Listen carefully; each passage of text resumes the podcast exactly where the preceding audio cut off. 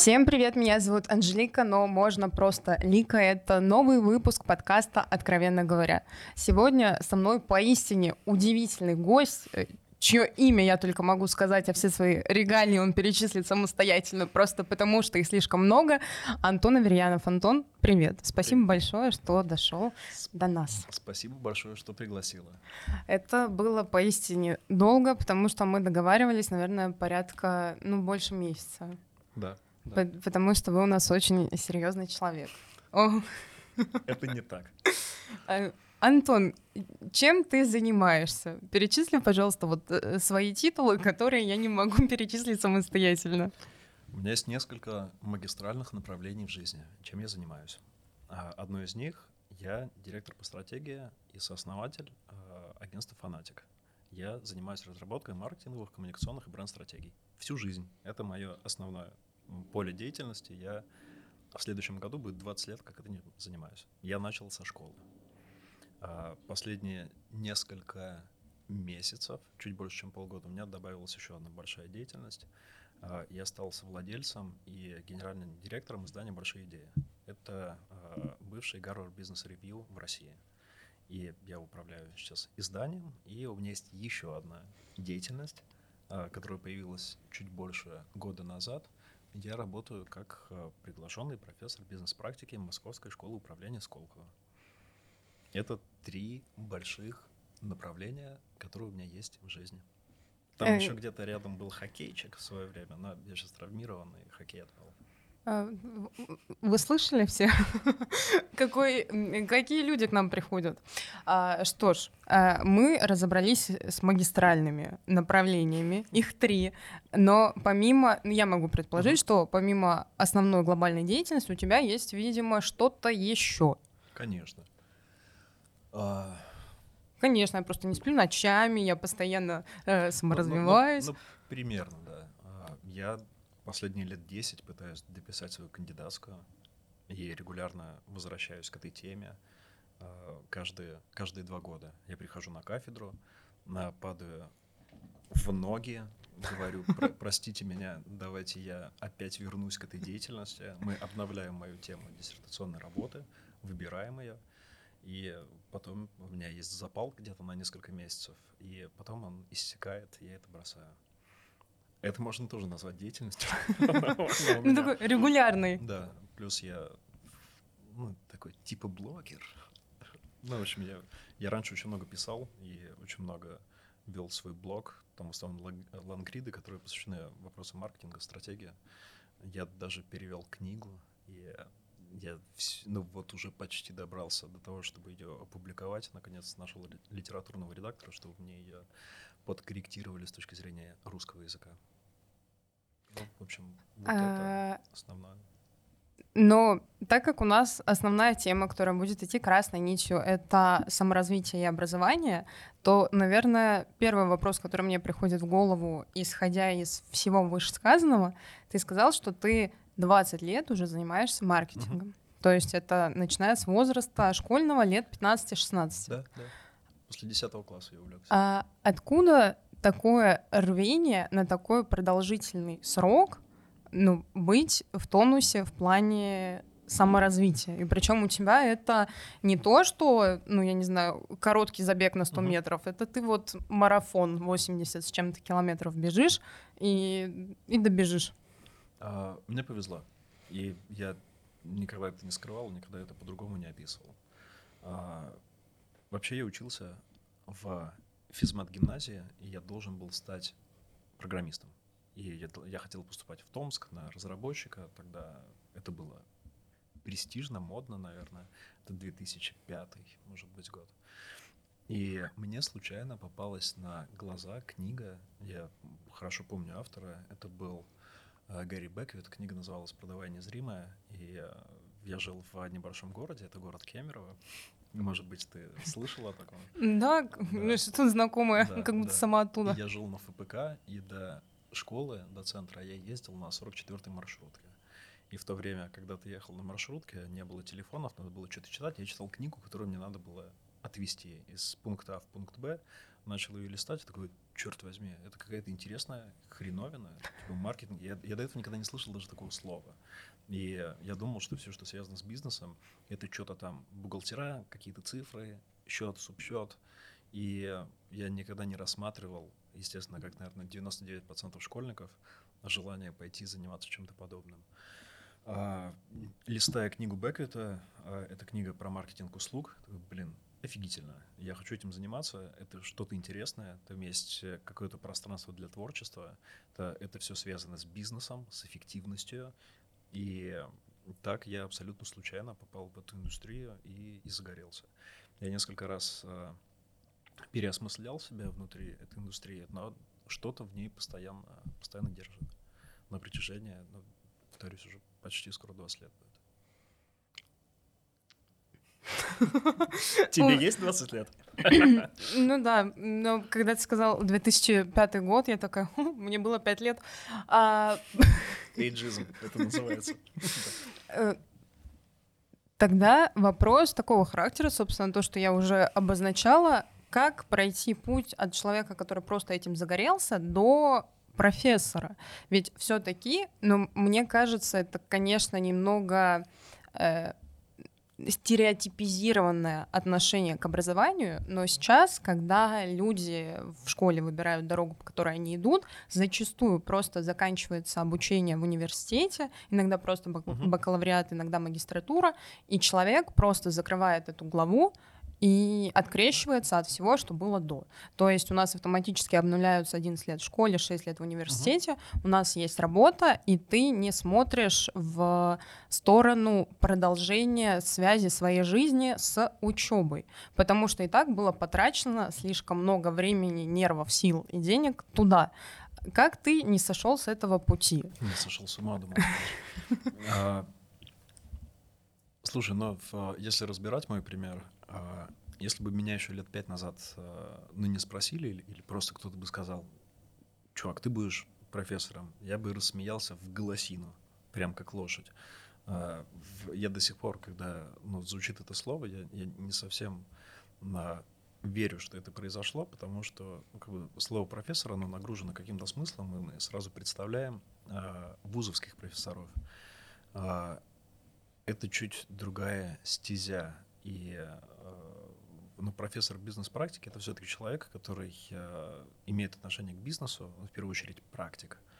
Э, там есть разные направления того, как могут работать профессора, но давай я так отвечу. Как я пришел к этому? В какой-то момент, когда я пошел учиться в ВУЗ, я хотел работать маркетологом. Я, естественно, поступил на маркетинг. И у меня был год, это был на третьем курсе, по-моему, когда я вообще ни разу не сходил в ВУЗ.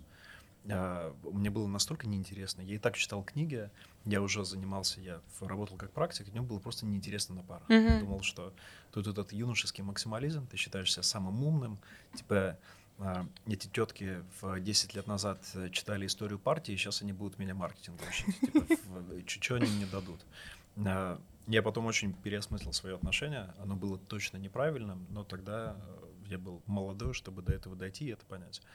И я а, вообще, мне кажется, что я закончил и получил высшее образование наспор с родителями. Я несколько раз хотел бросить, я вообще не видел в этом никакого смысла. Ровно так же, как, мне кажется, большинство типичных студентов. Я чуть позже расскажу, у меня это отношение очень сильно поменялось. Я чертовски заблуждался, я вообще был кучу времени неправ. Я потом извинялся перед всеми своими преподавателями, к кому я так относился. Но тем не менее, а, я в ВУЗе считал, что ВУЗ должен мне дать а, какой-то практический инструментарий, что я пришел а, в ВУЗ для того, чтобы из меня сделали профессионала. Это не так. И в ВУЗе у них нет коммитмента на то, чтобы ты что-то научился делать.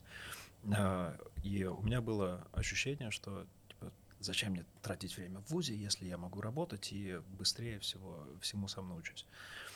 А, я закончил а, ВУЗ. А, я был единственным студентом с потока, которого позвали учиться в аспирантуру. Не согласился. Я еще два года в, в, проковырялся в аспирантуре.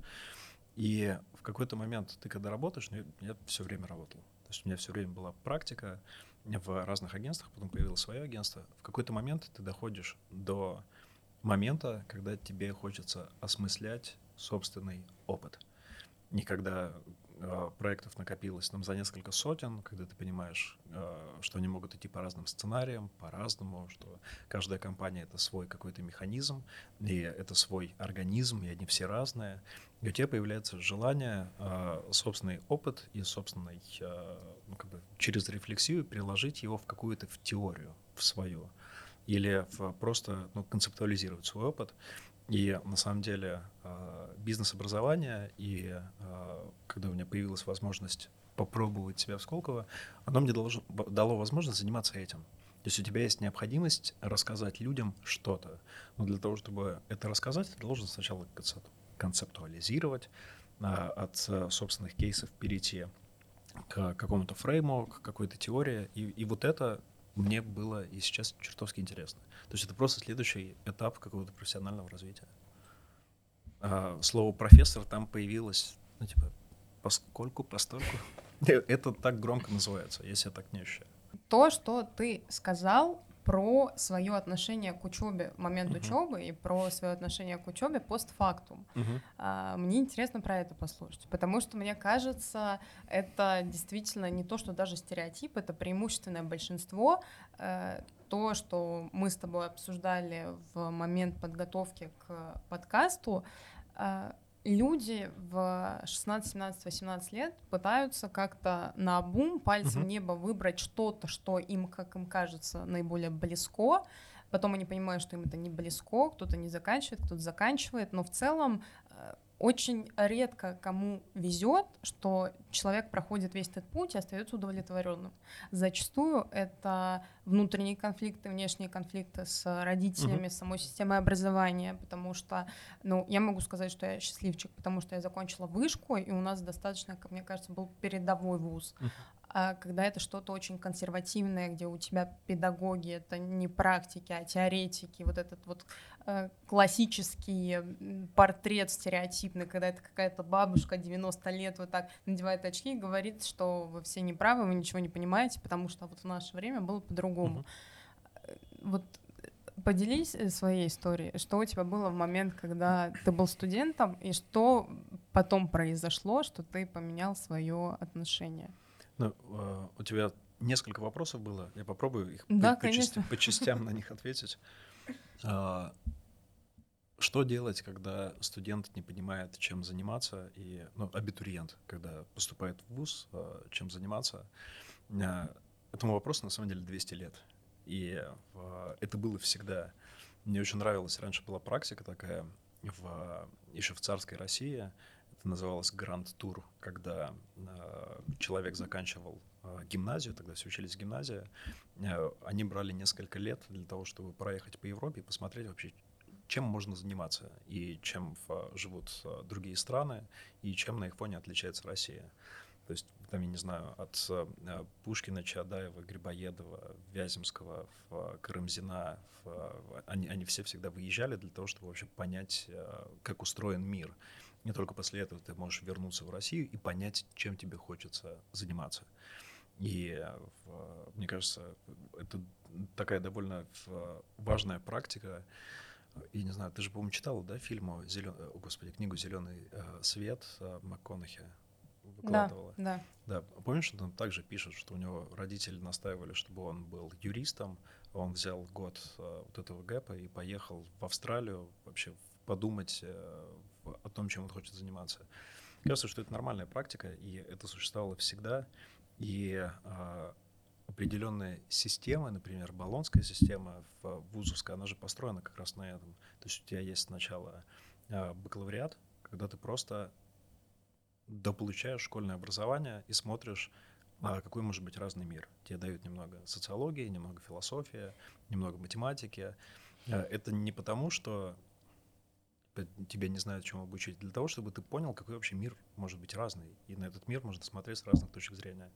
Для того, чтобы ты потом доуточнил, куда ты хочешь пойти, чтобы закончить магистратуру, уже более какое-то профессиональное, более осознанное направление. А, поэтому в, ну, эта проблема как-то решается. И она, в- я не знаю, как, если честно, подвести школьника к тому, чтобы нащупать какое-то дело, которое тебе нравится. Мой совет единственный — взять какой-то гэп после школы и э, посмотреть, какой вообще мир может быть разный, и что там может быть разного. Но у нас же, кстати, нет такой практики Сейчас зачастую. нету. Да, вот то, что ты рассказывал, то, что было тогда, э, это сейчас достаточно популярно за рубежом, но Да, у да. нас, мне кажется, У нас наследие советской системы, Да. потому что у нас после школы тебя готовили куда-то, ну, там, по распределению, отдавали для того, чтобы ты шел дальше. А, типа у тебя весь твой жизненный трек, на самом деле, расписан. Ты вот был в 50-е, 60-е, 70-е. Ты поучился в школе, потом у тебя а, политех, горный вуз, и потом на, на разрез. Э, Зачем тебе гэп времени? У тебя все равно есть в- ну, понятный трек, куда ты дальше пойдешь. Сейчас время изменилось, страна изменилась, а вот это наследие советской системы, как кажется, оно действительно осталось. У нас это есть. Если ты после школы не поступаешь, то на тебя странно смотрят а, твои одноклассники, странно смотрят родители. Ну, в общем, все на тебя странно Да, смотрят, да, кроме да, тебя да. самого. Да, да, здесь социум, безусловно, давляет над этой темой.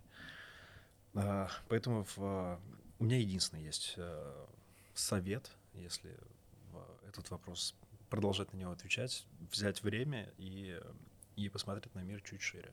Ну, слушай, мне кажется, это тоже не очень однозначно, потому что когда тебе 18 лет, ты, мне кажется, вообще не понимаешь, что происходит. И от того, что ты поездишь, посмотришь, ну, ты еще Сто процентов. не сформируешься. Сто И процентов. Ты можешь вернуться через год и такой, блин, а я хочу дальше Сто путешествовать. процентов. Но у меня нет другого. Я не знаю, есть ли какой-то другой ответ. А, Может быть, есть э, какие-то школы, которые приводят а, в, а, ну, на какие-то элективы людей, которые чего-то достигли. На... Там не обязательно они богатые и успешные, но чего-то достигли просто в своих отраслях для того, чтобы заинтересовать школьников тому, чем вообще можно заниматься. У нас есть несколько прям институций различных, э, бизнес-клубов, которые делают регулярные встречи школьников с предпринимателями и так далее. Наверное, какая-то такая практика может помогать. Э, Можно, перед тем, как ты начнешь отвечать на оставшуюся часть вопроса, я расскажу свою историю поступления. Потому что, когда ты сказал про успешных э, людей, я вспомнила всю хронологию того, как это было у меня. Э, у меня, получается, мама экономист, папа юрист. Э, я Полный рекламист. набор. То есть я единственный человек, который пошел каким-то очень своеобразным путем по сравнению с родителями. И, собственно, когда я была маленькая, я не понимала, кто такой юрист, но я хотела быть юристом. Потом я подросла и поняла, что я не хочу быть юристом, а я хочу идти в МГИМО на международные отношения. Естественно, потому что, ну, потому что это МГИМО и международные отношения, у меня с английским все нормально. А потом я поняла, что история, которую нужно учить для того, чтобы поступить на международные отношения, мне мешает. Я пыталась, я занималась репетитором, но в тот момент, когда я отказалась от этой идеи, вот я вышла из подъезда репетитора, и в тот момент я забыла все даты, которые я когда-либо учила. А, Был момент, что я сходила в кино на фильм «Нерв». Я не знаю, смотрел ты Мгм. это или нет. Это, по-моему, с Эммой Стоун. Короче, очень классно. Ну вот мне очень он в тот момент понравился. Я выхожу из фильма, я такая, все, я хочу поступать на актерский. Я пришла домой, озвучиваю это родителям. А папа такой, дочь, я тебя поддержу. Мама сказала, что сумасшедшая? Нет. Я такой, ну, ну, наверное, в чем-то она права. И, в общем, я совместила все свои «хочу» и выбрала меньше из всех зол, что мне откликается. Что-то творческое, но не очень сильно, как театральное, что-то связанное с общением с людьми, с иностранными языками в том числе. И таким образом у меня получилась реклама. В целом, я не могу сказать, что я прогадала, потому что мне это откликается, мне это интересно. И я не знаю, что было бы со мной, попади я куда-то на другое направление, но вот я могу сказать, что мне, наверное, повезло. Мгм. Потому что я не грезила этим с 15-16 лет. Я просто, ну, как-то вот интуитивно к этому подошла. Ты относишься к меньшинству, которое а, попало а, ну, в ту специальность, которой хочет заниматься и которая близка. Да, я по своей памяти помню, что а, я когда учился на маркетолога, я знал, что у меня из группы наверное, я и еще, может быть, пару человек э, высказывали желание в будущем продолжить этим заниматься. Серьезно? Да, остальные люди, то есть у нас группа была 30 человек, 25 просто учились, чтобы получить высшее образование какое-то. И, ну, типа, маркетолог, ничего вроде сложного. Там есть бесячая в статистика, там, в мат-анализ в экономике, что еще там бесячая, логистика, да, какая-нибудь тоже. У меня как раз был год, логистика была на третьем курсе, когда я ни разу не пришел. И я ехал сдавать логистику. У меня было, мне дали неделю, сказали, сдавай за неделю, типа, 14 экзаменов, или, в общем, и, либо мы тебя отчислим. Я некоторые экзамены ездил, ехал сдавать, я даже не представлял, что это такое. Я вот ехал на логистику с полным убеждением, что логистика — это что-то связанное с логикой. И что мы сейчас будем какие-то задачки решать на я не знаю, на, на логику, на причинно-следственные связи. Это для меня был огромный... Э, я подъезжаю, там уже какая-то пересдача идет, и говорю с ребятами с соседнего курса, как это называется, я не помню уже, э, расскажи что-то про препода, я его сейчас первый раз увижу. Говорят, он типа бывший подполковник, и он такой, типа он логистикой занимался, снабжением войск, такой, типа, где снабжение войска, где вообще логистика. И потом я уже, когда тяну билет, я понимаю, что логистика — это это не про логику. Да, это не про логику. Я такой, о, нифига себе. Ну, я сдал это, слава богу, зачет был. У меня язык подвешен, и в целом можно вокруг любой темы что-то поговорить. Блин, это здорово. Потому что я вспоминаю свое студенчество. Я была, знаешь, человеком, который все еще живет с отголосками синдрома отличника, то есть мы не можем забить на все, мы по ночам готовимся, пьем черный кофе энергетики, но при этом я вот человек с заднего ряда, который, ну, не знает, как зовут препода, и понятия не имеет, что нам сегодня задавали. Но, тем не менее, это было неплохо. Возвращаясь э, на рельсы нашего вопроса. Я помню про него, да. Как и в какой момент я пересмотрел свои отношения к, к высшему образованию. Это на самом деле э, случилось лет, наверное, через семь уже, как я выпустился. Во-первых, мне понравилось учиться в аспирантуре. И э, я сдавал э, кандидатский минимум э, история, философия и науки, история науки и философия, э, твоя специальности английской. И мне тогда, э, я готовился к экзамену по истории науки и философии, и мне прям настолько понравилось. Э, у тебя складывается все в какую-то в единую модель, как э, развивались разные способы осмысления мира. И я после этого ну, так продолжил какое-то увлечение философией, mm. просто для того, чтобы посмотреть, как с разных сторон разные люди осмысляли вообще то, что происходит. И как бы это, это отдельный вопрос, что я понял, что такое обучение и зачем это надо, mm-hmm. когда, ну, по сути, уже основное э, э, высшее образование было получено. А в какой-то момент э, я, наверное, уже лет 10 в профессии отработал, то есть, получается, лет 7 как выпустился. Мне стало интересно узнать, я начал утыкаться в своей профессии в какие-то проблемы и несостыковки, которые в проектах начал э, замечать. И мне захотелось э, попробовать найти ответы на эти вопросы. Я начал возвращаться просто прям к самым базовым учебникам, которые э, посвящены моей профессии. То есть это самые-самые основы. То есть я в какой-то момент э, нахватался различного инструментария, различных, э, там, не знаю, практических скиллов, в какой-то момент захотелось это все посадить на какой-то каркас и фундамент, mm-hmm. чтобы у тебя было понимание, откуда вообще что складывается, что и с чем взаимосвязано. И я в тот момент э, вернулся к, э, ну, если говорить про маркетинг, то это прям к основам, типа Акера, Капферера, Котлера. Тут будет список рекомендаций литературы от Антуана. Ну, это, это, это прям это сам, самая-самая база и, в, и Портера, которого я помню, я матерился всегда, когда в ВУЗе его заставляли читать, и, а потом я с удовольствием сел и прочитал, когда я понял, зачем мне это надо. И в этот момент у меня сложилось впечатление, что все эти чудесные а, преподаватели, как ты говоришь, педагоги, пытались в меня вдолбить. И вот у меня сложилась картина, типа, а, так вот зачем нужна была история маркетинга, там, основы маркетинга назывался курс. Мне казалось, что это какая-то скучнотека это просто учебник, зачем мне все это надо. А потом, через много лет, ты к этому вернулся, и так вот зачем это надо. Это фундамент, это каркас, на который я потом смогу насадить свои разрозненные знания, и вот они превратились в какую-то, ну, как бы в голове, во всяком случае, что-то устаканилось. И, и тогда я пересмотрел, зачем это все вообще надо.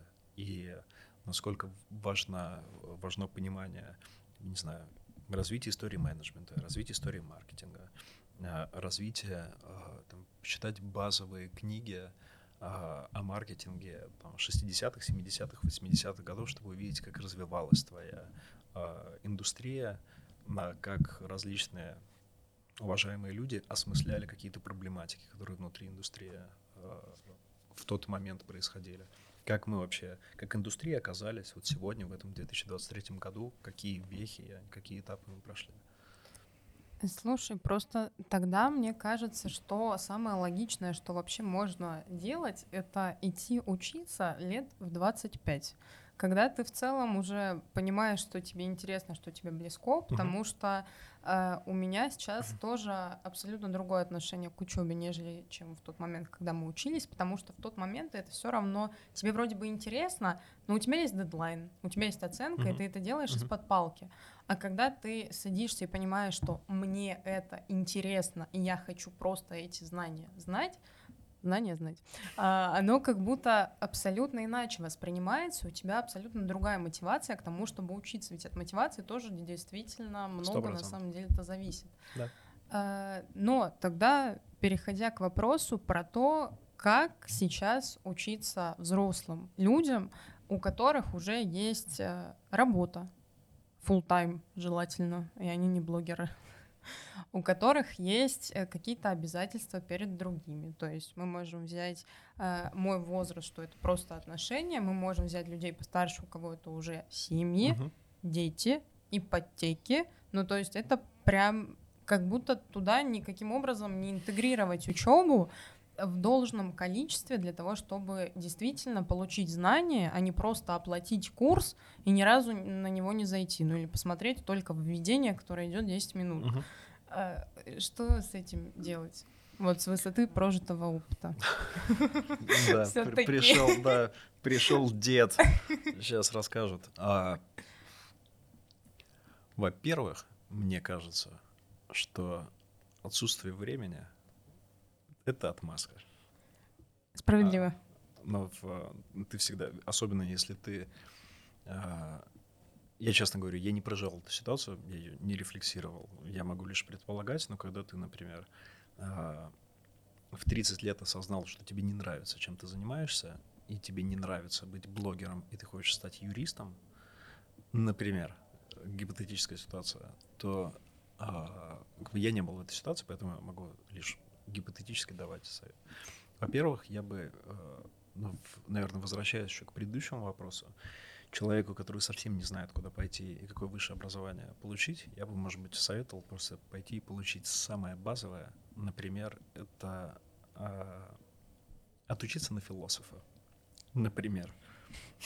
Это, это точно. Можно социолога в таком случае. Но социолог все-таки там есть хард-скиллы э, и а, ну, фи, надо... ну философ, философа точно там есть, э, там, я не знаю, аналитическая философия, где еще куча математики. Но тем не менее, э, тебе это точно тебе это точно пригодится, ты будешь как минимум шире на мир смотреть.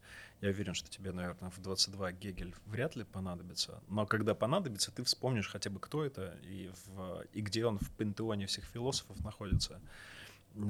Это если ты совсем не знаешь, куда идти.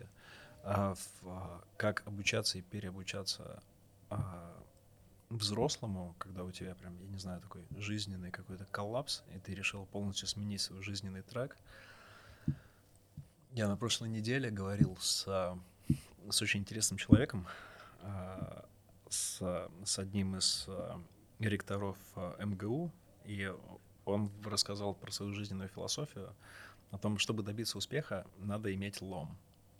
Лом — это любопытство, одержимость и мечта. И если у тебя есть эти три составляющие, то тебя, собственно, ничего не остановит.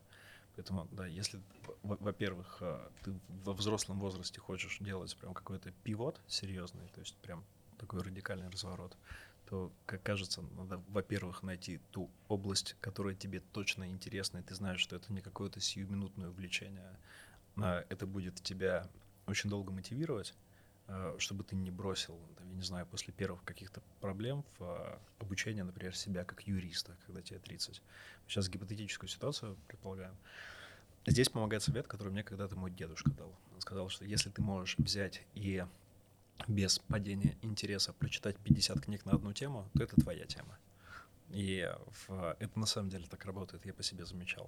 То есть я в какой-то момент, например, хотел а, погрузиться в, в мир архитектуры глубже. Ну, она всю жизнь где-то рядом, и я хотел так, поизучать историю архитектуры. Мне хватает типа, 4-5 книг на эту тему, и все, тебе потом скучно. Типа, вроде и так все знаешь.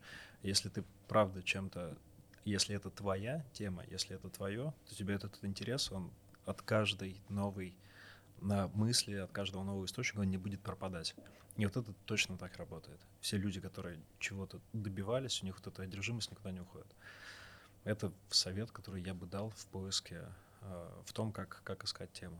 А потом все как, все как у всех. Сначала скачиваешь какой-нибудь курс инфо-цыган для того, чтобы... у них э, они им надо отдать должное, они тебя могут очень легко хотя бы границы твоей профессии очертить. Ну, то есть, например, там есть условный Игорь Ман, ну вот в маркетинге. А, ты когда на него смотришь, а, ну, с точки зрения там, 20 лет опыта, ты понимаешь, что это типа, набор слов и булшит.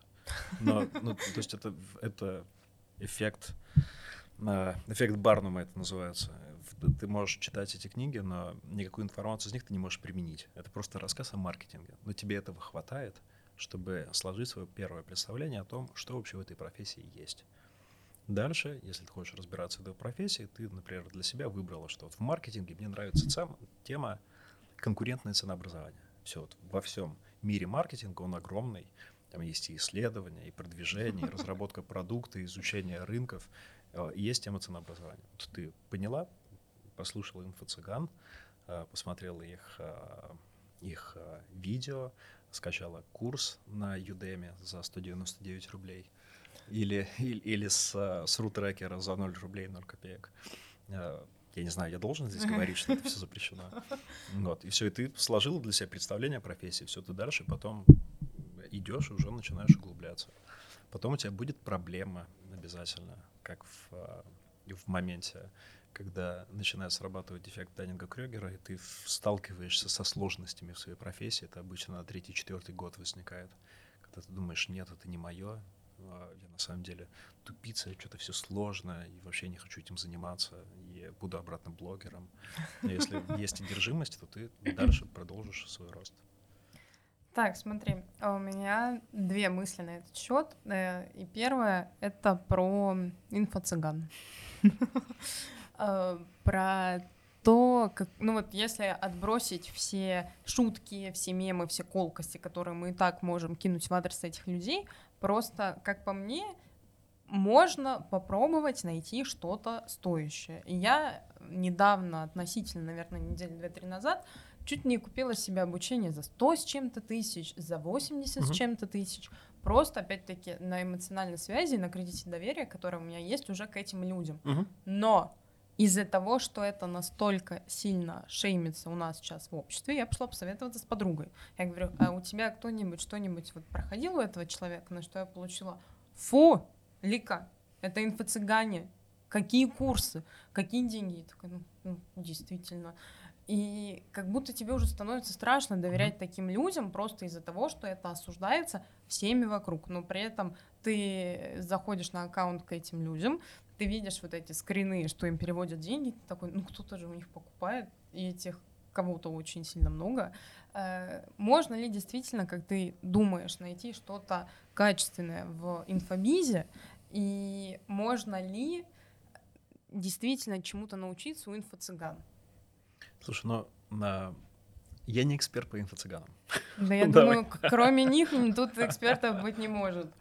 А, смотри, мне кажется, что ну, то, что я могу внешне видеть, они бывают очень разные. То есть есть а, инф...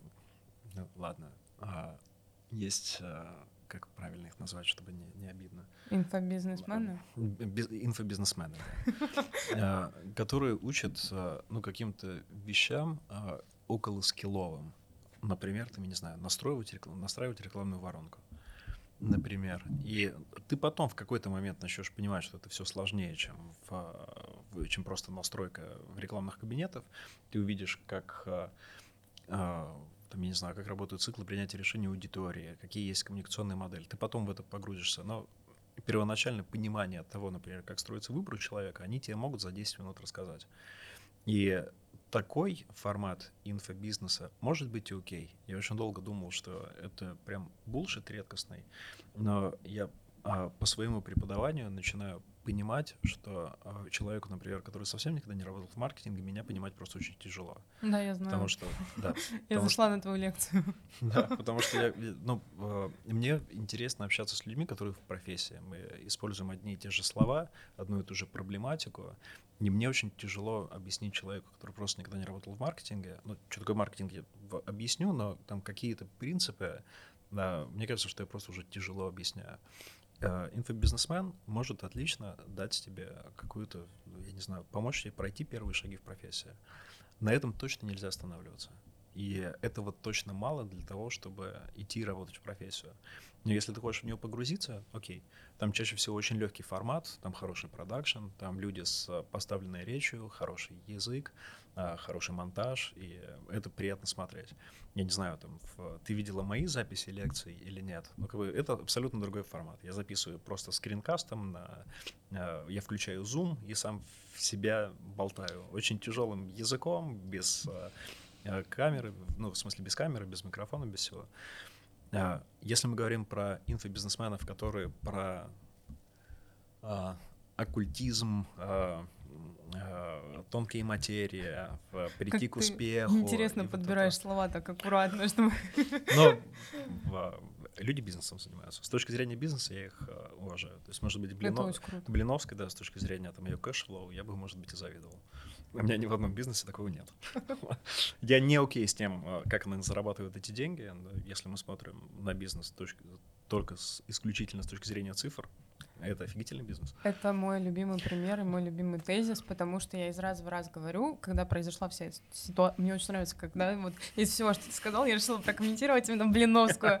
Э, когда только вся эта ситуация с задержанием произошла, э, я захожу, читаю комментарии, да, мне интересно, что пишут люди, и все радуются тому, что ее задержали потому что это аморально. А в целом, в какой-то момент какие-то вещи за гранью, то есть там были какие-то, ну, то, что избавление от рака, ну, остановка ну, это... войны, но это too much. Это too much. Но в целом сама идея просто марафона желаний, то есть э, основное, что она продавала людям, это просто вера. Вера угу, в самих да, себя да. и в свою идею.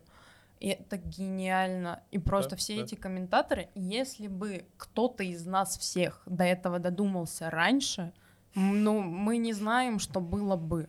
Потому что это, ну, это гениально. И все так, да. А, так. Поэтому, ну, возвращаясь к, к этой части вопроса, вот а, те инфобизнесмены, которые про скиллы, хоть и самые верхние, верхние уровни, мне кажется, это ок. А, все, что касается ну, марафон желаний, ладно, куда еще не ушло, но избавление от рака и вот это все приворожить бывшего, это, да, это за гранью, конечно. Тогда такой вопрос. А, если мы выходим за пределы экстремистской социальной сети, где мы потребляем информацию, и я нахожусь в состоянии того, что, ну это на самом деле правда, я сейчас задумываюсь на тему дополнительного образования. Я думаю, в стезю психология это одно, а второе это моя юношеская несбывшаяся мечта, это про актерское. Ну, как бы мы это опускаем. Поговорим про психологию.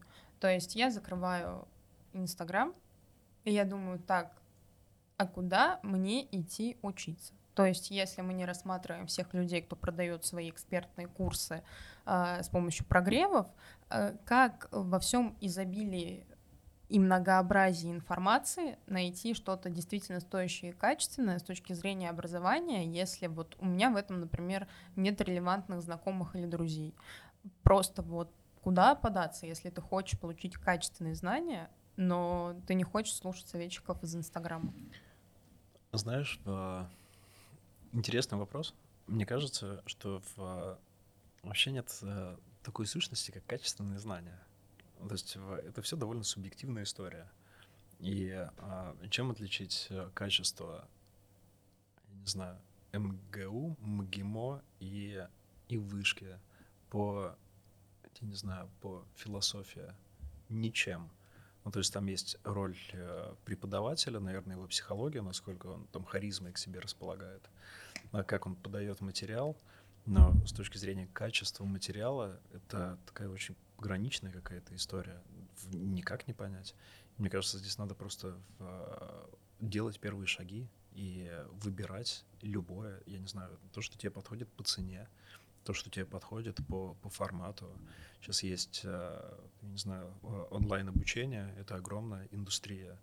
Э, не обязательно сразу идти покупать какой-то курс. Можно посмотреть у каждого преподавателя, у которого есть какой-то курс записан, есть какие-то кусочки маленьких лекций в сети. Э, мне кажется, что фактор самой харизмы человека, который тебе подает информацию, он тоже чертовски важен. В бизнес-образовании есть даже отдельный такой термин, называется попкорн-профессор. Ибо это люди, которые просто на харизматике очень клево подают материал. Ты можешь после его э, семинара или после лекции вообще ничего не запомнить, но тебе было чертовски интересно провести эти несколько часов. И это тоже формат. То есть здесь, мне кажется, сегодня в мире столько, э, столько возможностей. Идешь, смотришь э, в, в ютубчик, запрещенный, да, не запрещенный, он, да, я хочу обучиться, типа, хочу быть флористом. Все, идешь, смотришь, э, какие есть флористы в России. А потом смотришь, открываешь, э, у нас топ-4 э, education площадок в России. Смотришь, у кого из этих флористов есть там курсы. Покупаешь этот курс. Или если ты вырос на острове Тартуга и все детство пил ром, ты идешь на, на господи, в, в рутрекер и скачиваешь тогда это все. Здесь все очень просто устроено. А потом, когда ты понял, либо поняла, а, из чего вообще состоит эта профессия флориста, и куда тебе хочется заниматься. Там, я не знаю, такие цветы в горшках выращивать или срезать цветы, убивать их и связывать в букеты. Убивать их и связывать. Ну, ну да, все же... Я недавно общался с человеком, который говорит, что считает, что когда делают букет, это уже мертвые цветы. Я такой, блин, ну, наверное, да. Если сделать предположение, да, что они изначально были живые, то да, что-то в этом есть. Ну вот, и все, и после этого ты уже начинаешь затачивать свой образовательный трек куда-то. Но вот в этих первых шагах, мне кажется, вообще не надо париться и что-то долго выбирать. Нет, ты все равно не попадешь. Ну, типа, ну, ну, ну серьезно. Потому что ты не будешь знать, попал ты или нет. Ты, ты уже ну, выбрал какого-то да, в, а, человека, ты записался на его курс, ты понятия не имеешь, какие другие а, преподаватели в других онлайн-школах. Лучше они или хуже, ты уже выбрал. Что тогда париться, если... А, перед тем, как перейти к следующему, как мне кажется, более интересному вопросу, небольшой блиц... Этот был не, не, не очень. Не, не, не, тот, который я задам, небольшой блиц такой. Вот а, ты имеешь приличный багаж опыта, ты знаешь, как работают все механизмы. Но можешь ли ты сказать, что ты жертва маркетинга? Э, ну, ну, у меня точно есть профинформация. А, я что значит жертва маркетинга? Ну, это вот когда ты видишь, что скидки заканчиваются сегодня в 23.59, и у тебя срабатывает, а, ну если сегодня в 23.59, то мне до этого момента надо успеть сделать заказ. Ну вот как бы все... Но...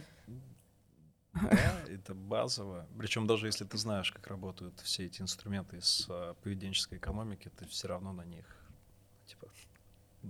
Сейчас. Спасибо, мне стало легче. Да, это, это всегда, ну, типа, да, я вот сейчас хотел себе новый спиннинг купить. И, типа, он обычно стоит 80, сейчас 77. Ты такой, типа, лол. Его же потом не будет. Ну, ты, ты себе придумываешь э, оправдание, почему надо заказать сейчас. Ведь потом могут не привезти в Россию, ведь это, это, это японский мысль. бренд. Это интересная ну, мысль. Все, все это прекрасно знают. Люди с маркетинга больше всего этому подвержены. Э, вопрос, который я хотела задать, вот не блиц, а э, основной больше, это переходя к теме саморазвития и образования, потому что э, я в возрасте сейчас и мои сверстники, мы только более-менее устаканиваемся в плане ощущения этой жизни и понимания того, какую информацию мы хотим потребить. То есть, соответственно говоря, про дополнительное образование, uh-huh. про получение второго высшего, какие-то курсы, мы к этому только начинаем подходить, uh-huh. ну так аккуратно, более осознанно, и то еще не все до конца подходим, потому что основное высшее образование, оно еще свежо. Uh-huh. И ты хочешь немного отдохнуть от этой зубрежки постоянной, изучения чего-то. Хочется, так сказать, пожить для себя, uh-huh. да, поработать. А вот когда это уже взрослые люди, состоявшиеся в профессии. А вот ты на примере себя и своих студентов, э, как ты сейчас учишься? То, что ты говорил, то, что ты занимаешься с коучем, угу. э, вот про это можете э, рассказать. И помимо этого, что ты еще э, делаешь сейчас в плане самообучения? Но с коучем это чуть отдельная тема. А Нам это тоже интересно. Да. Во-первых, а, в бизнес-школах не принято людей, которые слушают, называть студентами. Из них многие а, да? Да, старше тебя, опытнее тебя и успешнее тебя. Так студент это же не показатель. Слушатель, слушатель, слушатель. Но если курса. ты пришел учиться. Ну, так просто, как мне кажется, заведено. А, студент все-таки, то есть мы же живем в этих а, стереотипичных образах. А слышишь слово профессор, это сразу там, я не знаю, вельветовый пиджак с дырками на рукавах и в борода. Типа вот это профессор. Ну, я теперь буду слышать профессор, буду думать про тебя. Э, но да. хорошо, у тебя слушатель, у меня студент. Да. А, ты на самом деле очень много обучаешься об них. И, и вот это интересно. То есть в, в, в чем здесь э, интерес и любопытство работать в, просто с этой аудиторией, ты с ней на равных, когда ты находишься в, э, в лекционке. И ты рассказываешь информацию с точки зрения того, что, типа, ребят, вот он, у меня был такой опыт, вот мы делали такой кейс, такой кейс и такой, смотрите, как у нас это было. Вот как мы дошли до концепта, и тебе человек из зала говорит, типа, а у меня в бизнесе работает по-другому. И ты такой, окей, давай это пообсуждаем. И вы в процессе обсуждения, бац, ты видишь, что ага, какую-то часть, там, я не знаю, какого-то в, часть своего мира, в котором ты живешь, ты не видел, либо относился mm. к ней по-другому. И потом, да, что-то я дал, конечно, дубу, это не, не посчитал, э, и все, и ты вечером идешь, садишься и пытаешься наверстать для себя эту тему. И так у тебя получается, что ты постоянно находишься ну, в таком, э, это интеллектуальный челлендж. То есть ты не можешь просто прийти, там, я не знаю, выйти в, в аудиторию, где сидят ребята 40, 45, 50 лет, и начать что-то вещать в надежде на то, что они развесят уши и будут сидеть и всему внимать и, и, и верить. Да. Это, это не гостевая лекция, когда тебя позвали в твой вуз для студентов что-то рассказать. Там можешь вообще что угодно рассказывать, и все будут сидеть и типа, да, ну, да, чувак какую-то правду говорит, очень интересно. Нет, здесь по-другому. Здесь есть вот этот вызов, здесь всегда вся информация, она не воспринимается на веру, и, и поэтому это интересно. И как выглядит мой сейчас образовательный трек, когда ты, я не знаю, например, вот в, я сейчас для себя в, очень глубоко, ну не то чтобы глубоко, я начал просто по-другому относиться к теме лидерства. И я раньше думал, что это просто какой-то булшит. Типа, быть лидером это же очень просто просто... Я же лидер. Да, просто, просто быть лидером. Типа, что не так? А, там оказалось, нет, что там есть очень много тонких моментов. Как, например, быть лидером для а, людей, которые опытнее и старше тебя. И там есть ну, какой-то теншн очень странный, а, и, и тебе надо его отработать. А, как а, как быть лидером, если у тебя до конца не нарисовалась собственная картина и собственный вижен? Ведь лидер — это в первую очередь человек, у которого есть картина будущего, у которого есть как бы энергия э, и э, какая-то харизма, чтобы повести за собой людей.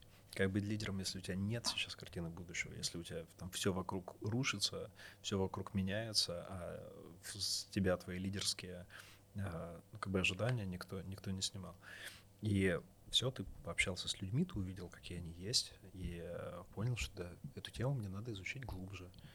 Потом все, как у всех, открываешь друкера, читаешь про менеджмент, э, смотришь, когда сформировалась современная концепция лидерства, кто там сейчас являются такими важными маяками внутри этого направления. Все, идешь дальше. Так что на Ютубе смотришь, э, смотришь лекции. Ну, мне проще, у меня есть еще доступ к базе знаний HBR.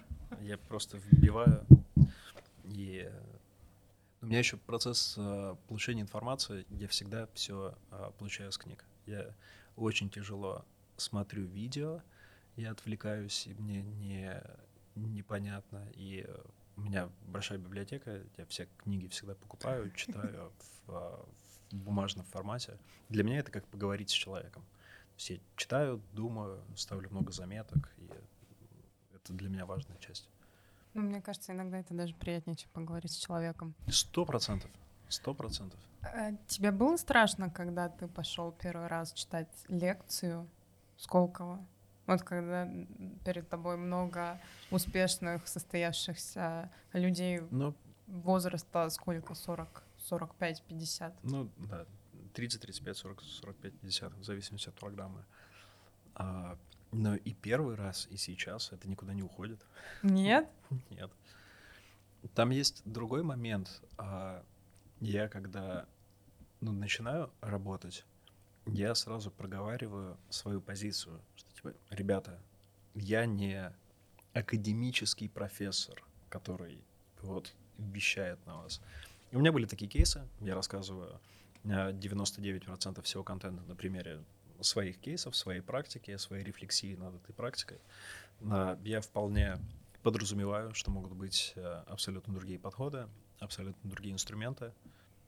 Окей, давайте договоримся, что я рассказываю то, с чем я знаком. Все, и получается, что я убираю вот эту позицию, что я как бы нависаю, и поэтому мне слово профессор немного мешает. Я всегда, когда, ну, если меня представляют, либо если я сам представляюсь, то я пытаюсь, ну, типа, отшутиться на эту тему, что какой я, черт возьми, профессор.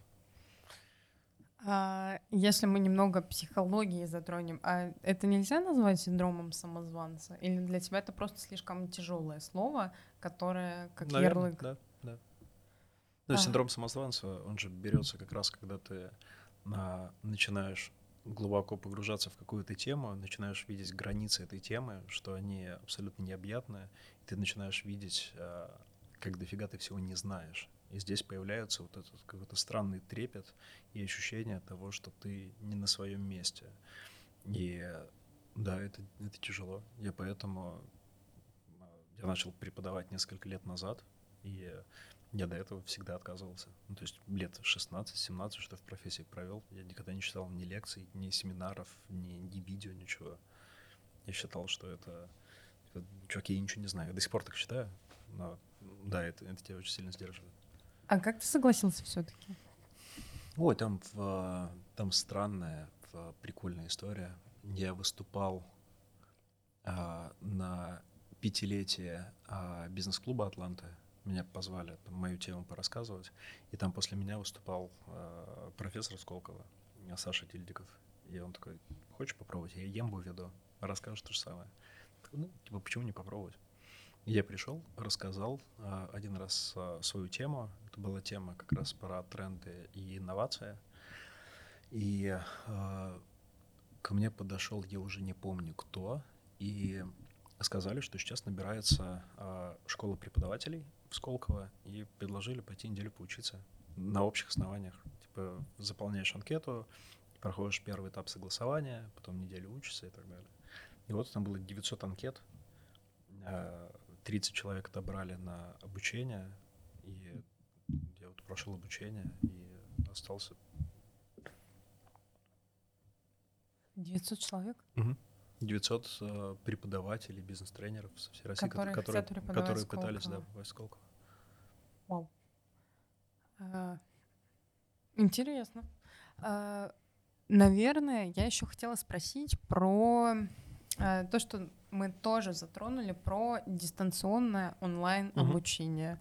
Uh-huh. Можно ли это назвать э, бременем нашего времени, либо же это наоборот наше вознаграждение за все пытки и страдания предыдущих лет. Просто начало всего онлайн-обучения пришлось на мою учебу в университете, uh-huh. и мне кажется, ну, тут не может быть, опять-таки, однозначного ответа в любом случае, но это очень сильно избаловало людей. Uh-huh. Это отсутствие концентрации и э, внимания, и как в нынешних реалиях, которые все еще у нас есть ввиду тех или иных обстоятельств, если uh-huh. это не коронавирус, то другие обстоятельства, что, например, мы не можем сейчас так просто поехать в Великобританию или в Америку, если мы хотим на какой-то курс. Э, вот что ты думаешь по поводу дистанционки онлайна? Uh, у меня есть два поинта. Э, первый, во-первых, я думаю, что у нас вот это разделение на онлайн и офлайн, оно окончательно уйдет через несколько лет.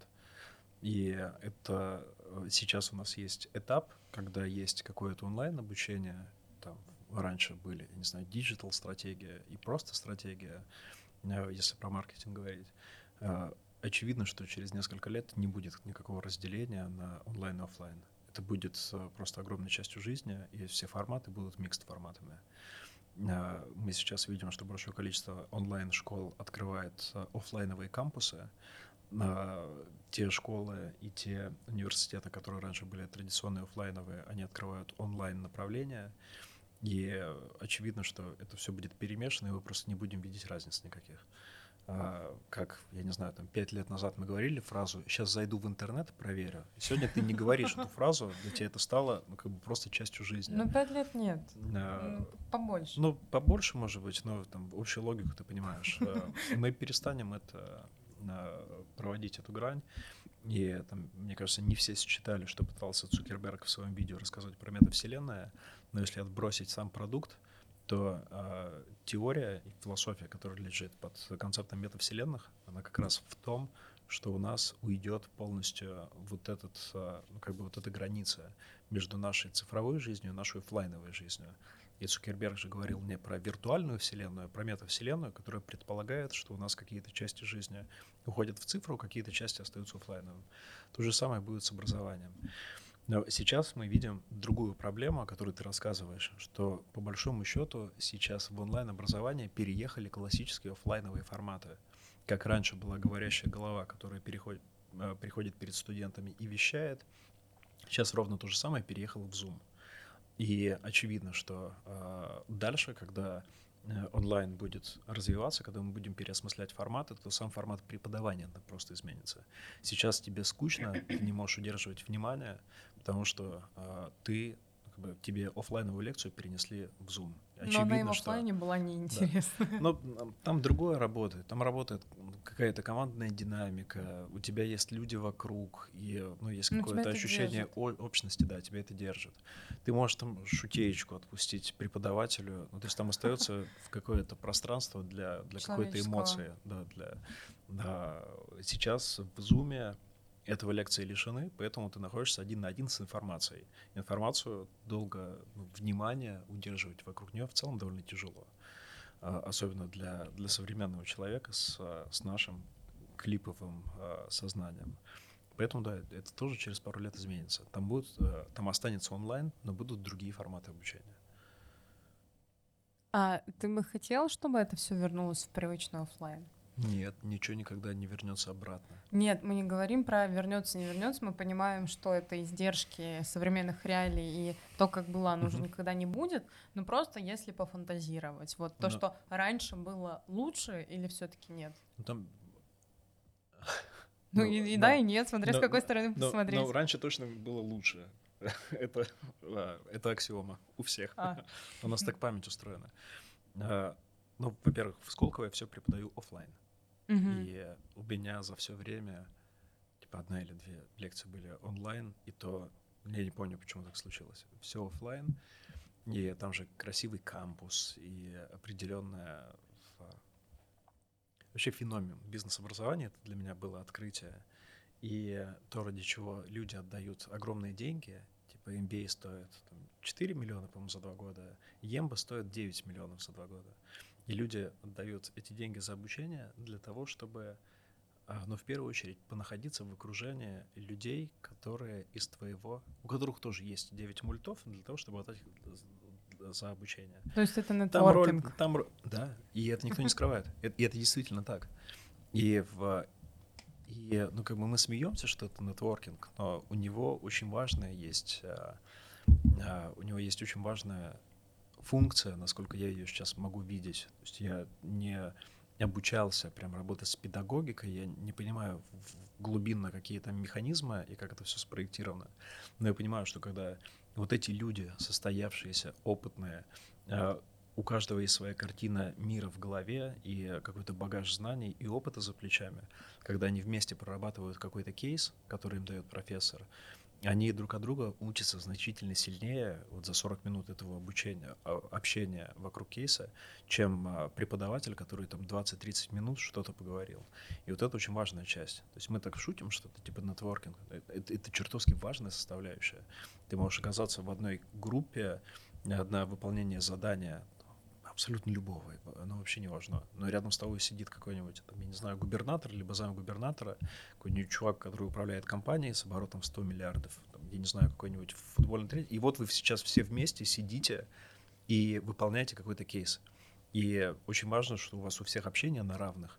И вот это общение на протяжении двух лет, оно очень многое дает. Поэтому а, нетворкинг, да, все бизнес-образование построено. Это, это важнее, чем тот контент, ну, как я считаю, который дает профессор. А если у тебя, например, нет 9 миллионов, чтобы вписаться в эту историю? Но если мы рассматриваем про, опять-таки, интересных людей, но не за такие космические деньги, это реально, как ты думаешь? Да, конечно. Ну, есть, э, не знаю. Ораторский, литературный. Например, почему нет? А ты куда-то в такие вещи ходишь? Я ходил в, в книжный клуб. И там, где люди читают книги, и потом э, с, э, с литераторами, с филологами разбирают их. Ну, просто Чтобы... ты его основал, как бы. Нет, нет. Ой, нет, нет, я очень, я очень далек от этого. Я читать, ну, прям художественную литературу, чтобы вернуться к ней, начал очень поздно и прям уже в сознательном возрасте. То есть у меня сейчас лежит такой прям набор книг, которые я хочу перечитать, а, когда я, когда я готов вообще воспринять информацию а, из этих книг. Но читать Достоевского в школе, например, это довольно сомнительная история, потому что это довольно тяжелый автор, и надо довольно хорошо понимать особенность русской культуры и нашего менталитета, чтобы впустить себя там, в всю ту философию, которую Достоевский через своих героев передает ты, у тебя, как у школьника, нету такого багажа знаний, чтобы вообще хоть примерно считать это все. Э, как мне кажется, тут не столько багаж знаний, сколько жизненный опыт. Ну, ну э, я... Э, да. Ну, в целом одно и то же. У меня это еще было на примере с обществознанием, а, потому что это ЕГЭ, и ты, ну, обществознание — это наука о жизни, об обществе. А общество, оно очень, ну, ситуативно, и тут нет ничего объективного от слова совсем и система налогообложения. То есть, когда тебе 17 лет, ты да, не понимаешь, да. что такое налог. Да, и ровно да. ты не понимаешь Достоевского, ты не понимаешь э, Льва Николаевича Толстого. Все так. Да. И как будто вот все образование нужно по-хорошему сдвинуть лет на 10, как и высшее, так и школьное, просто да. чтобы какие-то вещи к тебе успели прийти, чтобы ты их начал потреблять. Все так. А... Говорят же, что в, мы в России кичимся, что у нас есть такое глубокое школьное образование, что оно самое лучшее в мире. На самом деле наше образование просто офигительно избыточное. То, что мы впихиваем в школьника, ему, но ну, он не готов это воспринять. То есть мы в, потом все гордимся. Я не знаю, меня, когда учился в школе, пичкали высшие алгебры. Ну, у меня физмат гимназия была, но у меня было дофига математики.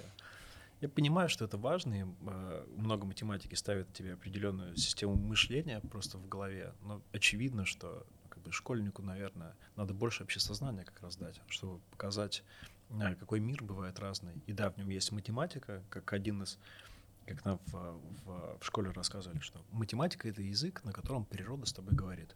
Ты только потом начинаешь, наверное, где-то понимать, что в, ну, как бы математика — это язык законов природы, и все на нем описано. Но ты, не знаю, в седьмом, восьмом, девятом классе не можешь этого понять. Потом для тебя все эти грани открываются. А образование точно избыточное, школьное. И точно не хватает. Чуть больше УБЖ, чуть больше... Но у меня, у меня было обществознание, я не помню. Но у меня было, был предмет этика. Этика? Да, у меня была этика. Была очень красивая а, преподавательница, она из вуза приходила, аспирантка, наверное. Но я тогда не особо понимал. Ну, типа, молодая девочка, очень красивая. А чему вас учили? На этике? Ух, этика и этикет, по-моему, как-то так называлось. Да не помню, я девушку разглядывал. Ну, типа, ты школьник в 10 классе или в 11 ну, ну, Справедливо, ладно. А, говоря про э, способы получения новой информации, то, что ты сказал, что ты, в свою очередь, как профессор, многому учишься у своих слушателей. Но вот возвращаясь к истории про коуча, мне действительно очень интересно про это послушать, просто потому что мы и с Олей общались, угу. и она же выучилась на коуча как раз-таки. Да, я знаю. А в чем есть разница вообще между психологом и коучем, потому что для меня это достаточно смежные вещи, потому что это все работа с угу. э, твоей головой, но вот что есть что, и работаешь ли ты с психологом? Глубокий вопрос, э, интересный. А, я сначала начал, я пришел первый раз к коучу лет, наверное, шесть назад, и у меня, может быть, даже больше, а, у меня было, был конкретный запрос на управление временем. Мы с ним стали разбирать, э, что у меня, а я лет, наверное, 10 я хреначил и без отпуска, я ни разу никогда не выходил. И суббота-воскресенье для меня было в кайф поработать. То есть у меня как бы был всегда один сплошной рабочий день. И э, в, в какой-то момент моя девушка еще на тот момент, она типа, чувак, надо разберись с этим. Ты работаешь с утра до вечера, вечно ничего не успеваешь. И я пошел к коучу этим запросом, там мы стали разбирать эту тему, вышли на тему проблем с делегированием, и, в общем, много-много. Я прошел это была программа какая-то, не помню, как она называется, какая-то американская коуч-программа. Там есть такой большой талмуд, по которому мы занимались. И, в общем, а, я занимался с ней, отдал гору денег, наверное, где-то полгода это а, проходило. И а, потом я заметил, что все стало в разы хуже. И а, я не просто начал, а, не начал делегировать, я еще начал загоняться о том, что типа все не так. И это колесо а, в твоих достижениях, я не помню, как это правильно называется. Колесо баланса. Да, колесо баланса. Что у меня, типа, я до этого не знал вообще ничего про это колесо баланса, а тут я его нарисовал, оказалось, что у меня с ним полная жопа. То есть это вообще не колесо. Да, да, и, да, но у меня это точно было не колесо, я начал из-за этой темы еще загоняться. И а, потом точно стало хуже, и наверное, это где-то до ковида было, может быть, за год, за полтора я решил, надо сначала походить, а, пройти терапию. Я походил... После коуча. После коуча, Из-за да. коуча. Ну, если очень грубо, то да, мне стало а, значительно свободное время, если оно раньше хоть где-то мелькало, то после коуча... А, в чем еще была проблема? Мы с коучем составили такой список долгосрочных достижений типа на, я не помню, на 10 лет или на 20 лет. Амбициозно. У меня, у меня там что-то, да, их прям было много. И я потом заметил, что на меня этот список, когда я его э, сделал, он начал на меня давить. давить. И, и это было настолько, ты типа в, сидишь, я не знаю, в, рубишься в Ведьмака третьего на PlayStation, и такой, блин, я же должен писать книгу. Либо, и, и, и это все после коуча, после первого точно стало хуже. Я а потом... вот, э, вопрос, а по-хорошему этот список не должен тебя вдохновлять, по идее, он у меня и был, мотивировать. Он был настолько огромный и настолько большой, что у тебя постоянно было ощущение, что ты не что, успеваешь. Да, что если по какой-то части ты двигаешься, то все остальные к чертям проседают. Угу. И э, мы просто наплодили такое количество хотелок, что они стали на тебя давить. И потом уже, на самом деле, я в, в Сколково подслушал одного из профессоров, он э, ну, ты иногда забегаешь, если раньше приехал, например, у тебя есть возможность там, профессора, который перед тобой заканчивает, и там э, Андрей, по-моему, Шишканов, ну, в общем, ладно, неважно, сказал, что, типа, нормально идти к коучу, когда ты прошел терапию. Это нельзя mm. менять наоборот. Когда ты с собой разобрался, тогда уже можно идти разбираться со своими целями, с, с тем, со своими приоритетами. Во-первых, ты пытаешься за достижениями спрятаться, или они тебе действительно важны, и ты действительно хочешь чего-то достигнуть, потому что ты этого хочешь.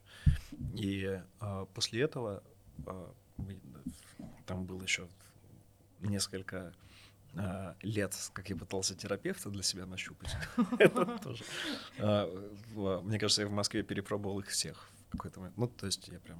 По итогу типа успешно? А, Мы сдались и пошли обратно к коучу. Ну, не так. Я для себя там до, до уточнил какие-то вещи. Мне очень понравилось, э, как это называется, когнитивно-поведенческая психология.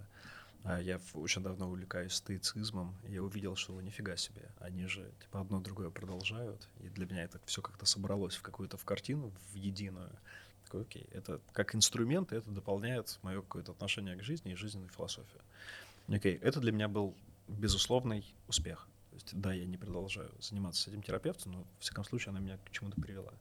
И после этого, да, я начал э, опять возвращаться к теме коучинга, но уже когда лучше понимаю, что, я хочу, почему я хочу. Как научиться делегировать, как бороться с микроменеджментом и как перестать быть в каждой бочке затычкой и, и дать людям, наконец, делать свою работу и не лезть в эту работу.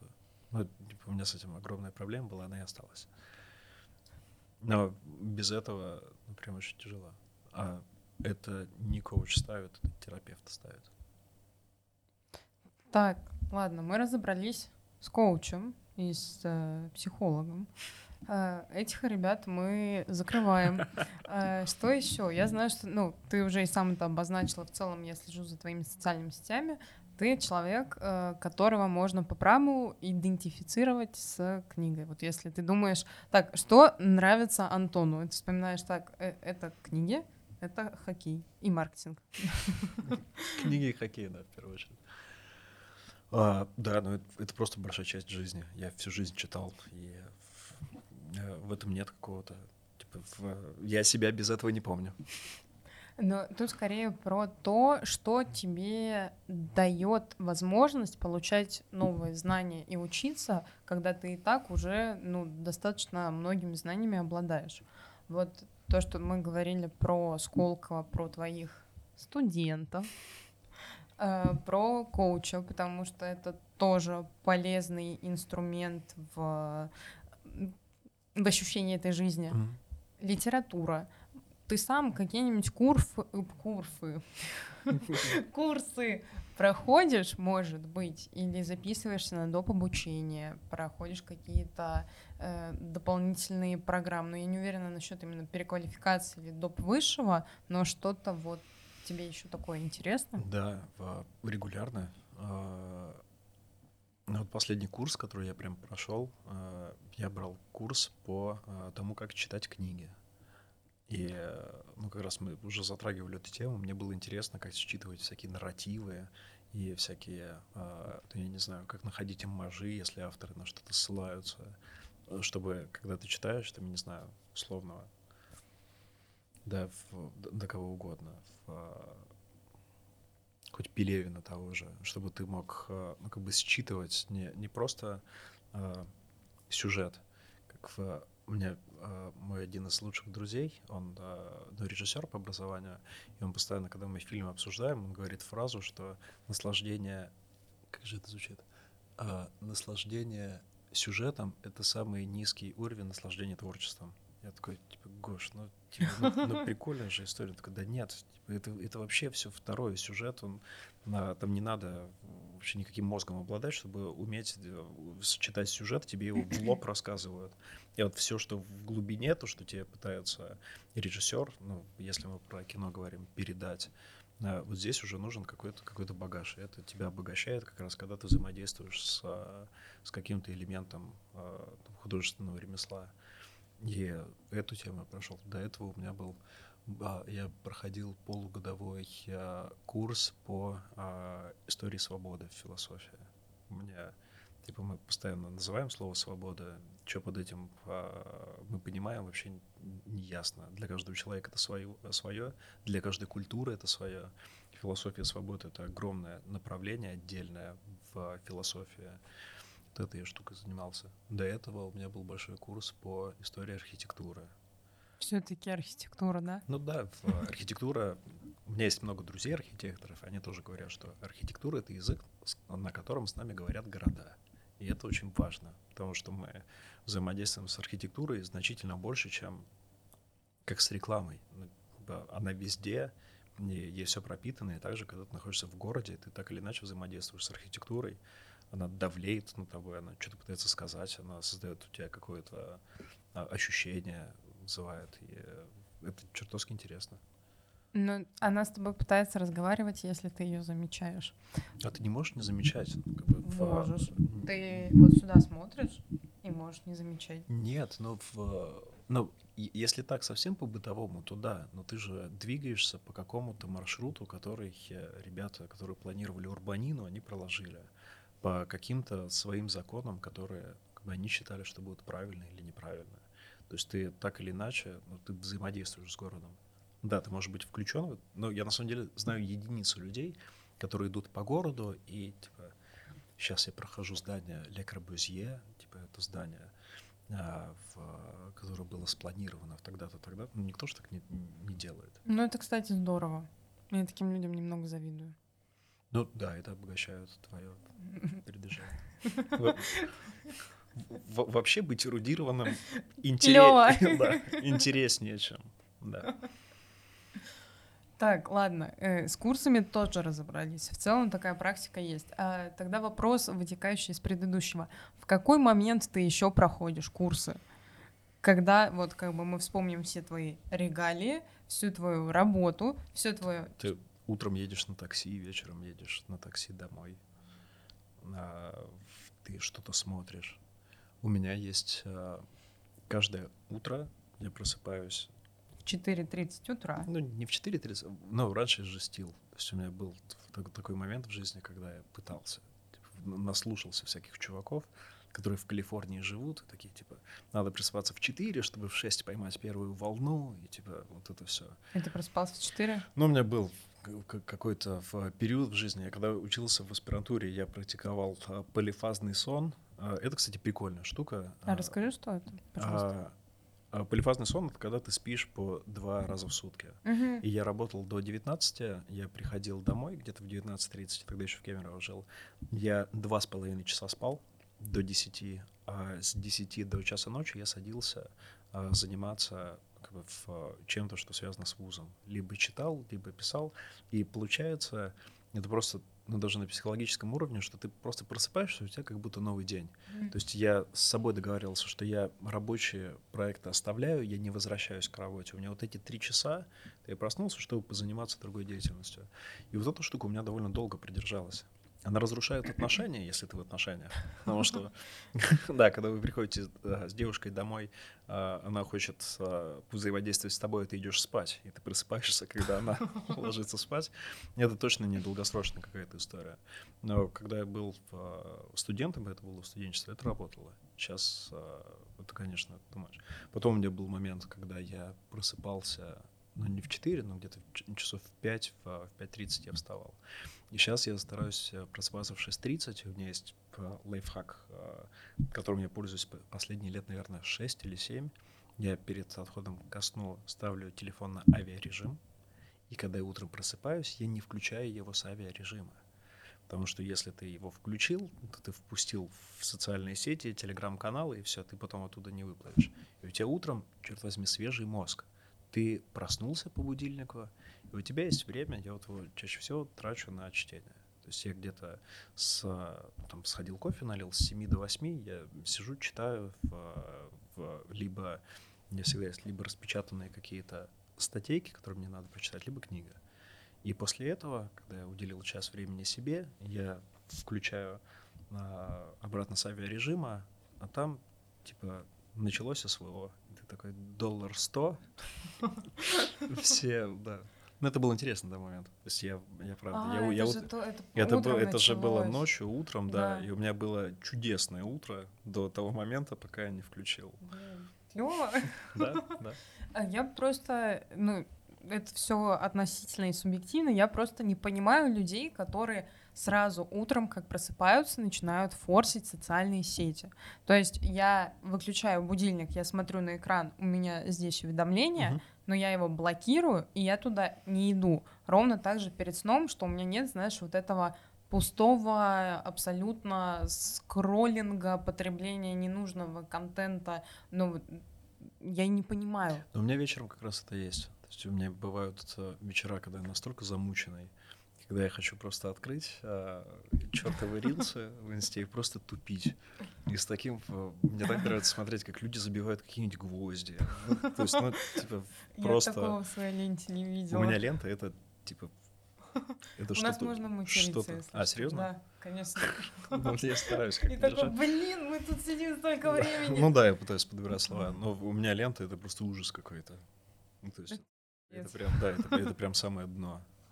Знаешь, как в Твиттере есть э, понятие «нижний Твиттер». Вот у меня так Вот же, так я в какой-то момент в своем сознании преисполнилась, что я в один момент просто перестала заходить в Твиттер, и я чувствую себя таким счастливым человеком. Там, да, такая токсичненькая среда. А поч- Прику- прикольная. Мне очень нравится. Почему ты там сидишь? Слушай, это, ну, тоже, наверное, какая-то часть идентичности. Я 13 лет там сижу. И Но это не ответ Там- на вопрос, почему. Ты знаешь, в какой-то момент, а, наверное, последние полгода, я замечаю, что я, я перестал там читать. Я читаю только ответы на свои какие-то реплаи. То есть, ну, как бы у меня лента... а, даже так. а, у меня был момент сознательный, он был довольно давно, лет, наверное, 9 назад, когда я пытался отучить себя от социальных сетей. Тогда, в первую очередь, это был Facebook, и я где-то прочитал а, о совете, как это сделать. А, Для того, чтобы проводить там меньше времени, я а, потратил полдня, я прошел и отписался от а, новостей всех людей, на которые ты подписан. То есть ты как бы ну, не ударяешь его из друзей, Ну, но в Фейсбуке у меня было там 1200 человек, я прошел и у каждого нажал на галочку «Не получать от него новости». В какой-то момент моя лента стала состоять только из фейсбучной рекламы. То есть у меня там не было вообще ничего. Ты листаешь ленту, а там только реклама. И в какой-то момент я заметил, что это действительно привело к тому, что я отучился от, а, от Фейсбука. потому есть- что ты не потребляешь Да, никакой да, информации. Да, ты туда заходишь, там ничего нет. И, и, э, у меня был такой же момент с Инстаграмом, но я Инстаграм чуть по-другому вел, я в Инстаграме типа, ни на кого не подписывался. То есть ты там Он выкладываешь... такой важный молодой человек. Но в, ну потом, да, чтобы не было вот этого высокомерия, типа в, у тебя там один друг, а этот друг мама. Типа очень, очень странная какая-то история. И, э, ну, да, я сейчас, окей, нормально, как- но в, Инстаграме я а, как бы тоже, ну, в основном туплю в, в Рилсы? в рилсах, да, в рилсах. Я, ну, сторис смотрю, но довольно редко, рилсы в основном. А Твиттер для меня была всегда социальная сеть, где я был подписан, в том числе на различных западных коллег. И одно время я очень плотно использовал Твиттер как э, источник получения информации о профессии. То есть у меня до сих пор Твиттер, наверное, процентов на 70 вот англоязычный. Это до сих пор люди, которые в- по профессии, в, которые мне интересно читать. И еще 30 это вот этот русский прикольный Твиттер, когда типа, все друг друга хуесосят. А, Так же можно, да? Прикольный твиттер. И а, поэтому, когда я не хочу а, ну, погружаться во все вот эти э, в твиттерские разборки, я в- для себя договариваю, что я фиксируюсь только на англоязычной части и смотрю, там, что коллеги перепощивают, как они общаются. То есть я как бы не могу полностью уйти из Твиттера, потому что он у меня еще а, составляет ну, такой, Работу. как, да, как RSS-лента. И это важно у меня, если посмотреть подписчиков, а, на меня подписано несколько тысяч человек, а я читаю, например, человек 200, из них, например, там 120 — это люди а, по профессии. Ну, то есть я не могу просто... как бы, у меня нет другого канала, чтобы получать от них какую-то информацию. Раньше были RSS-ленты, и я RSS-кой пользовался, когда все блоги еще вели. Сейчас блоги никто не ведет, поэтому только Твиттер остается. РСС? RSS, да. Это что? Это типа Это- ЖЖ? Ну, в ЖЖ это прям просто платформа, где а, постили блоги. А RSS-лента — это когда у тебя есть отдельная программа, в которую ты добавляешь э, разные блоги авторов, которые ты хочешь читать, они просто у тебя в одной программе открываются. А, Ты подписан, у меня в RSS-ленте было там 400 различных блогеров, которые я регулярно читал. А, Все по профессии. Я каждое утро проходил и смотрел, кто там что новое написал. А, У нас предыдущий гость, это тоже получилось так, что э, человек из маркетинг-среды, но там это маркетинг, э, направленный на вирусность и с уклоном на инфлюенсеров, скажем так. И Ваня делился тем, что его настолько заебало вот потребление этого контента, но ввиду того, что это специфика работы, для того, чтобы сделать интересный, качественный вирусный ролик, тебе нужно в любом случае знать, как работать с аудиторией, mm-hmm. надо понимать, кто твоя аудитория, mm-hmm. надо понимать, что ее может заинтересовать, и практически вся жизнь сводится к тому, что ты просто смотришь в телефон или в ноутбук и постоянно что-то скроллишь. То есть э, ты настолько вне реальности, что когда ты убираешь телефон, ну это ну, угу. может вплоть до ну, утрированно до панических атак. Угу, я представляю. Потому что там даже больше жизни, чем в офлайне.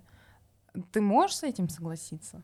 Ну, что у тебя это тоже... Согласиться с тем, прав ли Ваня? Нет, Ваню мы не трогаем. Согласиться с тем, что, вероятно, ввиду специфики твоей работы и твоей деятельности, это тоже так или нет?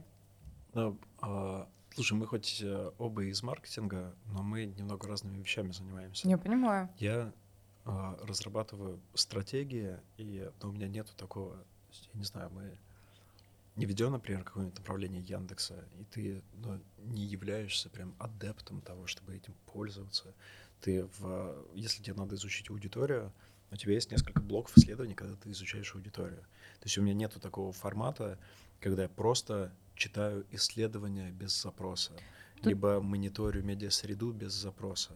Тут скорее речь о том, что в целом твоя работа сводится к постоянному общению, к изучению чего-то, и что ты постоянно в телефоне. Да, ну, я не постоянно в телефоне. Э, моя работа сводится к изучению, но я... Еще у нас в профессии это когда-то называлось хипстер-планер. Это стратег, который э, все знание об аудитории достает из телефона.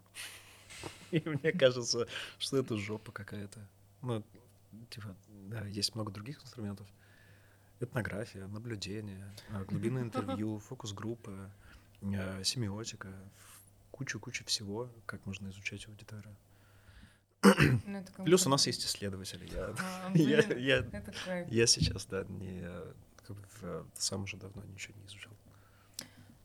И, наверное, судя по таймингу, последний вопрос, который я хочу задать про Образование — это то, что мне пришло в голову в процессе обсуждения, что очень здорово, когда мы говорим, например, про МГУ, МГИМО, Вышку, Сколково, но если вот тебе не очень повезло, и ты не вундеркинд, который может, я не знаю, выиграть грант, а, его пригласят туда. Если ты обычный среднестатистический человек — который хочет получить хорошее образование, но ресурсов у тебя на это, к сожалению, финансовых нет.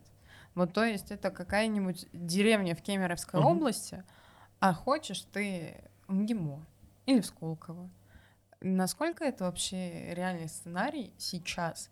Или тут только брать э, кредит, копить деньги и, как говорил классик, за деньги да. Uh-huh. Слушай, такой тяжелый, интересный вопрос. А, ну, вообще, если говорить про образование топовое, причем топовое, ну, именно скорее, когда ты взаимодействуешь с какими-то вузами, у которых есть а, какой-то ну, какой-то багаж, какой-то гудвилл за ними, какой-то бренд эквити, на их во всем мире ну, типа меньше процента вот этого Cream of the Cream, типа Лига Плюща в, в Штатах 20 тысяч вузов, из них 7 в Лиге Плюща входят. То есть у тебя в любом случае у 99% и 9 десятых всей аудитории не будет возможности учиться в топовых вузах.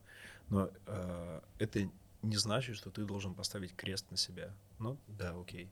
У тебя не будет этой прикольной э, корочки, что ты закончил МГИМО, либо МГУ, окей, есть огромное количество людей, которые чего-то добились без, э, без э, этой клевой корочки. У меня, например, нет корочки МКУ. Я закончил какую-то, э, ну, при всем уважении, но какую-то плешку. Ты, ты в Москве заканчивал? РАУ имени Плеханова. Тут? Но в... Нет, я отучился в Кемерово, аспирантуре я уже, да, здесь год, год учился. А там ты что заканчивал? Плешку. Кем? Ну, она же была РГТУ, и РГТУ потом превратился в Плешку. Mm-hmm. То есть он сейчас э, ну, я не знаю, в Кемерово он остался плешкой или нет, но он был плешкой. Филиалом по плешке. То есть у меня, ну, как бы, это не какое-то... Плешка, это считается тоже вообще-то хорошим. Вообще. Ну, так, Пон- понятно, что я в, утрирую, но, в общем, это... Ну, это, ладно, это кемеровская плешка. Но, в, тем не менее, это не, это не вышка, это не МГУ, ничего такого, ну, окей. А, крест, наверное, я на себе не поставил из-за этого. Хорошо, если есть возможность туда попасть, но ну, то есть все в любом случае зависит от, э, как ты сказал, любознательность, одержимость лом. и мечта. Любопытство, одержимость мечта. Любопытство, любопытство, одержимость, да, мечта. Да. Все зависит от лома, да, да, которым ты ломаешь. Да. Э, что-то я, по-моему, еще хотела то ли сказать, то ли пошутить. Потом в инсте напишешь. Но, тем не менее, у нас э, две минуты до конца записи, и поэтому, видимо, я думаю, к сожалению, нам придется этот увлекательный разговор заканчивать. Но, как мне кажется, мы действительно обсудили очень обширно тему образования и с каких сторон я могла к ней подступиться, я к ней подступилась. Вероятно, это не все, что хотел рассказать и сказать ты, но... Ну что ж, подкаст уже записан. В общем, Э, спасибо большое за то, что вы посмотрели или послушали этот выпуск. Антон, спасибо большое за то, что пришел и выделил два часа на запись и по два часа на дорогу для того, чтобы мы это записали. И получается, можете попрощаться в ту камеру. Пока. Да, спасибо большое. Спасибо, что позвала. И до встречи в следующем выпуске. Спасибо. Спасибо большое. У нас все